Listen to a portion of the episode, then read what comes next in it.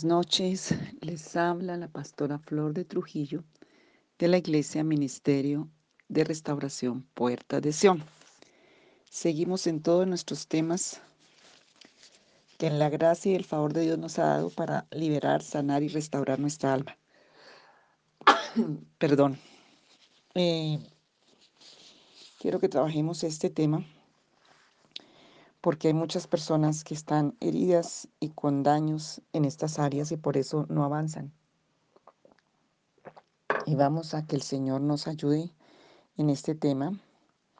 Dice la palabra en Primera de Tesalonicenses, perdón, Segunda de Tesalonicenses capítulo 1, versículo 11 y 12. Por lo cual asimismo oramos siempre por vosotros, para que nuestro Dios os tenga por dignos de su llamamiento y cumpla todo propósito de bondad y toda obra de fe con su poder, para que el nombre de nuestro Señor Jesucristo sea glorificado en vosotros, y vosotros seáis glorificados en Él, por la gracia de nuestro Dios y del Señor Jesucristo. Lo voy a volver a leer. Mientras lo leo, tú piensa en esta palabra dice Pablo, por lo cual asimismo oramos siempre por vosotros, para que nuestro Dios os tenga por dignos de su llamamiento y cumpla todo propósito de bondad y toda obra de fe con su poder, para que el nombre de nuestro Señor Jesucristo sea glorificado en vosotros y vosotros en él por la gracia de nuestro Dios y del Señor Jesucristo Miremos el Salmo 138, 8 también, que lo vamos a leer, que tiene que ver con esta palabra.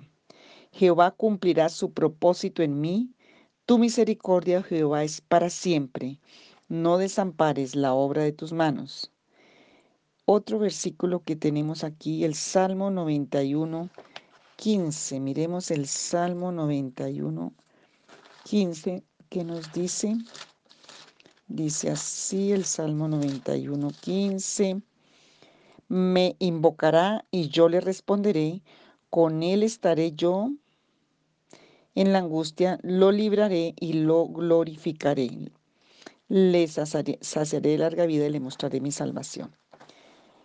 Un propósito es un deseo, es la aspiración de realizar algo, es un objetivo. Y quiero que medites en, ese, en esa definición. Un propósito es un deseo, es un, em, algo que anhela el corazón, que anhela tu vida y que tiene un objetivo. Nadie puede glorificar a Dios con propósitos ajenos.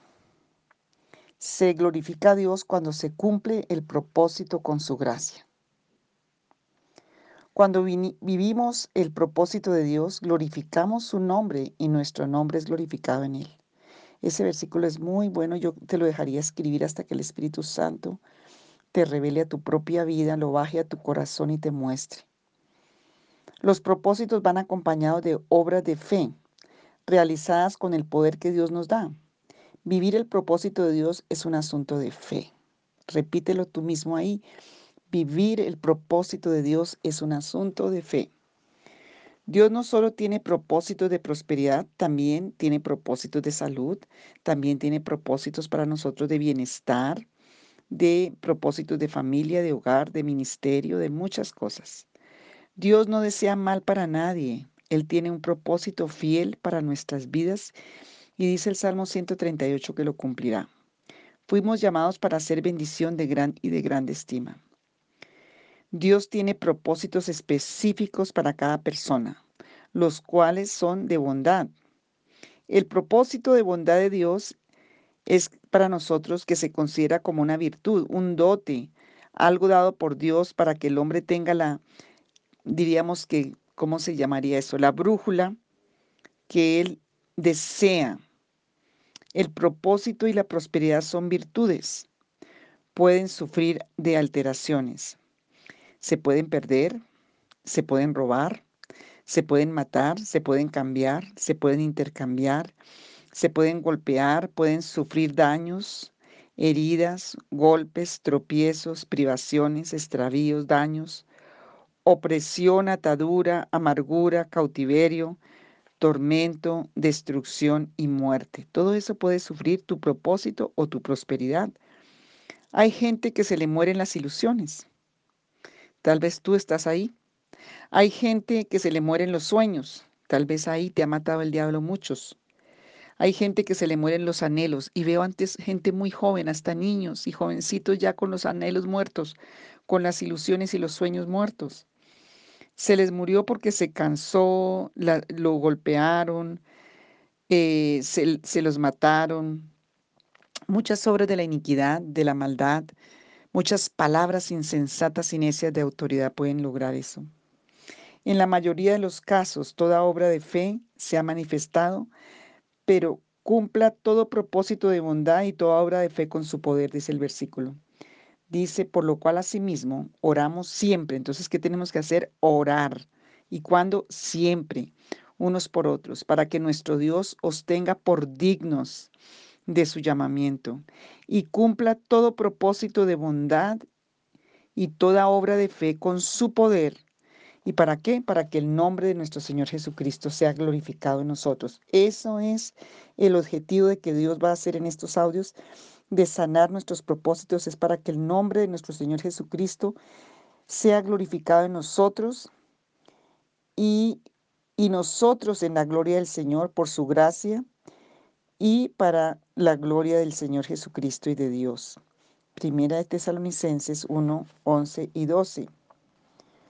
El cumplimiento o no cumplimiento de los propósitos tiene que ver con las condiciones del ser humano tiene que ver con la condición moral, tiene que ver con la condición espiritual, tiene que ver con la condición emocional y aún económica.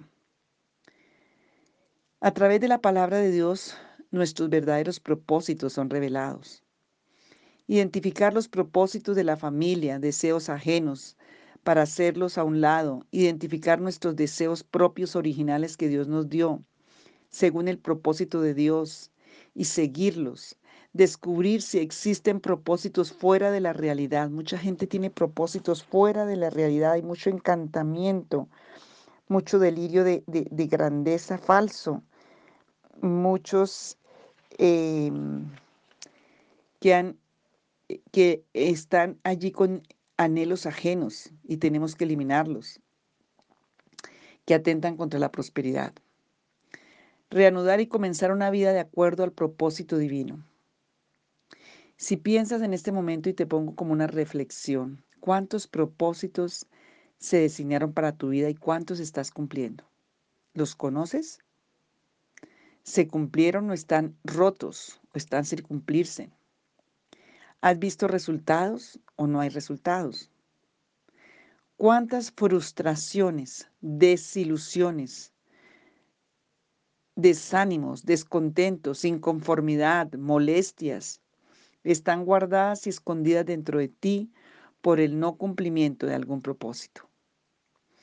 Existen resentimientos, existen rencores, existen reclamos, existen reproches, existen heridas por eso. ¿Contra quién o contra quiénes? Padres, familiares, cónyuges, hijos, hermanos, jefes, profesores, desde que tuviste conciencia hasta este día, ¿cuántas aspiraciones, ideas favorables has fabricado? Favorables. Y yo te pregunto, ¿se han cumplido? ¿Has descubierto equivocaciones, errores e imprecisiones? ¿Estás satisfecho o satisfecha con la forma de vida que has alcanzado? ¿Estás conforme con la forma de vida que te dieron tus padres? Tus deseos coinciden o coincidían con la realidad de tu personalidad. ¿Está acorde tu personalidad con la forma de vida que tienes? ¿Has anhelado algo fantasioso, fantástico, irreal, utópico? ¿Encantamiento? ¿Algún propósito de tu vida se hizo con mucha obsesión, obstinación, desenfreno? Sin dirección, sin sentido, caprichosamente. El arte, el oficio, la profesión, el taller, el trabajo, condición moral, ¿está de acuerdo con los propósitos? ¿Hay incongruencia entre lo alcanzado y lo propuesto? ¿Algún deseo sufrió cambios por situaciones ajenas a tu voluntad? ¿La ejecución de los anhelos han sido prematuros o rechazados? Si tienes cónyuge, ¿las aspiraciones son las mismas? Un propósito interrumpido o que interrumpe otro propósito. Por ejemplo, propósito de los padres que estorbaron un propósito personal tuyo o los propósitos de los abuelos impuestos, o propósitos aún de vecinos, de parientes, de amigos. Hay gente desconcertada, aturdida, acomplejada con actos negativos, porque se pierde la dirección y la brújula en la vida. Muchos luchan y viven como castigados. Se lamenta por no cumplir los propósitos de los padres, porque no le hice caso a mi papá, ¿por qué no le hice caso? Y y hay muchas condiciones y vamos a tratar de, trabajar esto porque es importante la sanidad. Es importante. Conoceréis la verdad y la verdad os hará verdaderamente libres. Los propósitos de Dios para nosotros son siempre buenos. Dios tuvo propósitos específicos, por ejemplo, para la vida de Moisés, para la vida de José. Eh,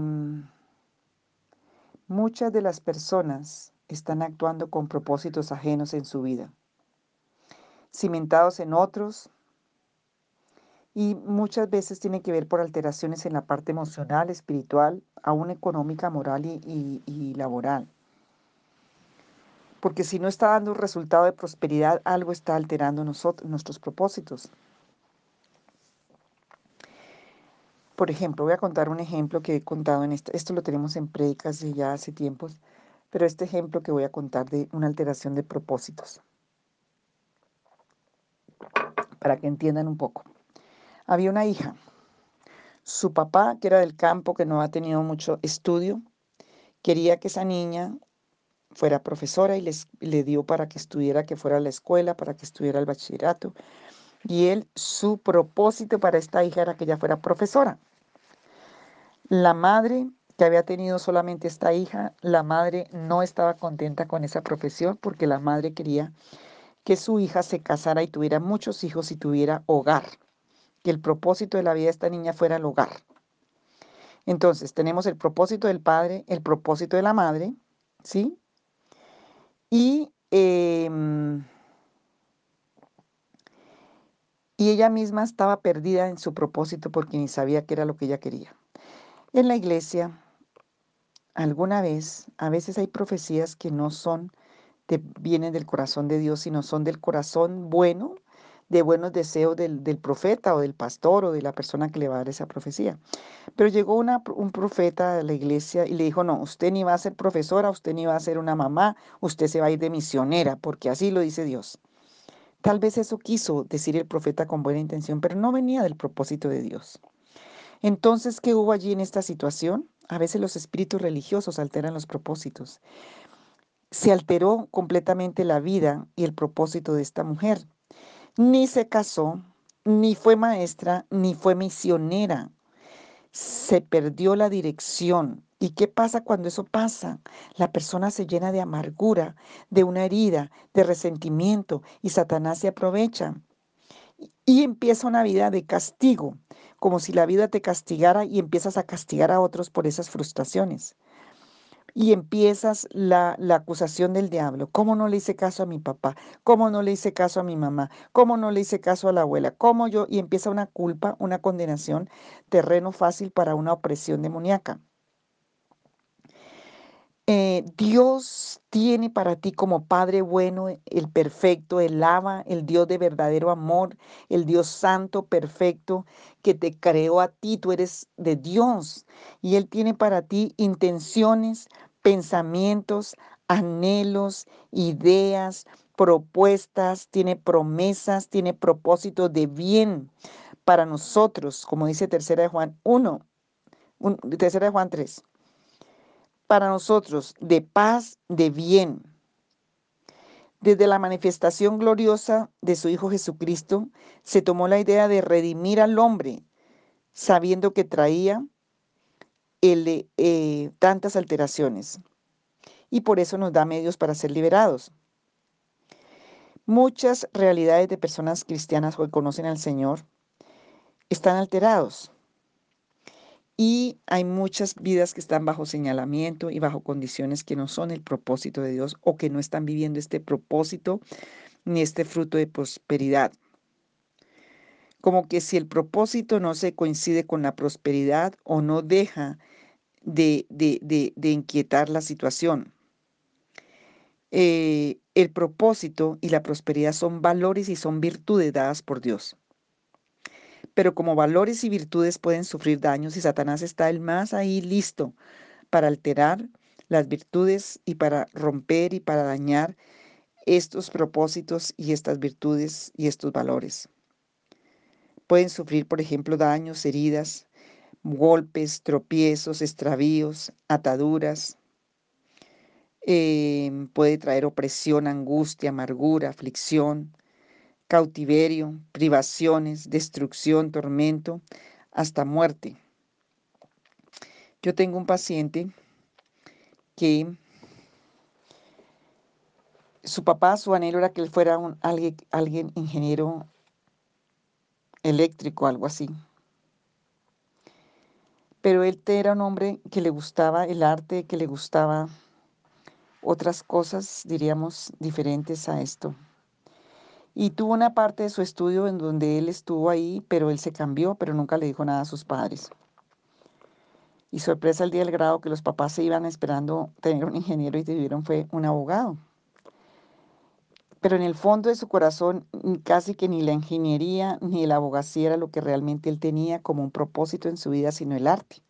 Un hombre muy, con muchos dones artísticos de escribir, de pintar, de, de muchas cosas. Y eso trajo muchas cosas y consecuencias en su vida y heridas también.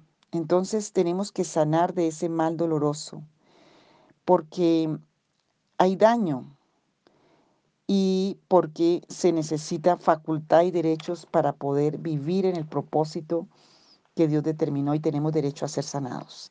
Tenemos derecho a ser restaurados. Porque el propósito de Dios, por ejemplo, si tú examinas, la vida de Moisés y la vida de José. ¿Sí? Por esas vías son estudios bien especiales para mirar toda esta parte de los propósitos de Dios. Por nuestra razón, condición moral, debilidades, exigencias, justificaciones, alteramos el propósito de Dios. Incluso llegamos a que nuestra idea es la mejor que la de otros. Muchos están llevando su vida bajo propósitos ajenos un amigo le dijo, mira, dedícate a los negocios, tú eres como bueno para los negocios y la persona no pensó ni buscó la dirección de Dios ni de nadie sabio y se metió a eso, pero ese no era el propósito de él, sino del amigo. Y se tomó esa idea porque al amigo le fue bien. Era el propósito del amigo, pero posiblemente no era el de él. O estudia tal cosa, mira, eso es bueno, y la persona se mete a estudiar eso. Nuestro Padre Celestial tiene intenciones y pensamientos, ideas, propuestas y anhelos de bien para nosotros. Desde la manifestación de su Hijo Jesucristo se tomó la idea de redimir al hombre, sabiendo que traía características que lo iban a hacer caer. Él puso medios para su redención. Y eso lo tenemos que tener muy claro. Dice la palabra, porque mis pensamientos no son vuestros pensamientos, ni vuestros caminos mis caminos, dijo Jehová. Como son más altos los cielos que la tierra, así son mis caminos más altos que vuestros caminos y mis pensamientos más que vuestros pensamientos. Isaías 55, 8. Entonces, vamos a dejar hoy aquí, vamos a pedirle al Señor que Él te revele qué propósitos en tu vida están alterados. Eh, ¿Qué estás disfrutando del propósito de tu vida? ¿Qué cosas no están siendo favorables? Por ejemplo, voy a dar unas definiciones aquí. Prosperar es estar mejor. es triunfar y es disfrutar. ¿En el propósito de tu vida está pasando eso? Prosperidad es éxito, es bienes, es buen nivel socioeconómico, es buen nivel de vida, es buen nivel de tiempo para disfrutar del mismo. Ese es otro, otro aspecto que te pregunto, ¿estás viviéndolo? También se habla en la palabra del amparo productivo, que es el aumento, es el crecimiento, es la ampliación, extensión y la multiplicación de todas las cosas buenas que tú tienes derecho para ello. Y precisamente la palabra que nos da el Señor en estos 10 años de puertas de Sion es que venía ensanchamiento y que viene ensanchamiento y que viene crecimiento y que viene ampliación. Por eso el Señor me puso a que trabaje la sanidad de esto, porque si va a venir eso, tiene que venir al, al real, al que Dios estableció para ti, o si no va a haber mucha frustración, fracaso y mucha lo opuesto. Entonces, tú tienes el derecho a ser próspero, a prosperar y a la prosperidad que Dios trae. Porque acuérdese que es Él el que nos da el poder para hacer las riquezas en todas las áreas, para cumplir el propósito de Dios. Y Él estableció un orden desde el huerto del Edén. Vemos la intención de Dios cuando hace al hombre, le hace un paraíso y le da unas indicaciones, le da una orden, lo bendice para que prospere, para que sojuzgue, para que multiplique, para que ensanche, para que administre, para que sea una, una prosperidad determinada en tanta abundancia de todas las áreas espiritual y física material y administre todos los bienes de Dios, pero eso no es lo que vemos en las vidas, ni lo que vemos aún en la iglesia, ni lo que vemos en el mundo, porque fue alterado por el pecado y el engaño de Satanás, la seducción de Satanás a nuestros sentidos para alterar los propósitos de Dios. Pero hay ese, ese versículo de, del Salmo 138.8 que dice, el Señor cumplirá su propósito en mí. Aprendas ese versículo desde ya y empiece a declararlo. Dios cumplirá el propósito en mí, porque Él va a sanar mi propósito, porque Él va a sanar mi prosperidad, porque yo voy a ser libre de los propósitos ajenos, extraños, tal vez de mis propios padres, de vecinos, de amigos, donde quedó el fracaso, donde quedó la ruptura, donde quedó la, la confusión. Este es el tiempo para la reedificación del pueblo del Señor. Este es el tiempo para la renovación y restauración.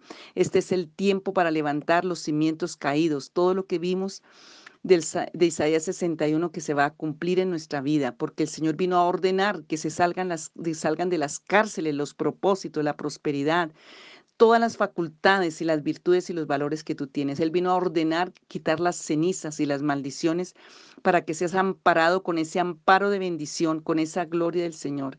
Y vas a orar al Señor que te muestre por qué estás haciendo y ejecutando los propósitos que estás viviendo, de quién fue la idea, de quién es Tal vez traes propósitos ajenos, extraños.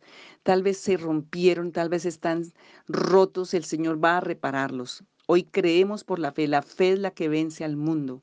Y la fe el Señor la dio para que nosotros a través de la fe vivamos en, la verdad del Señor y el propósito de Dios sea cumplido.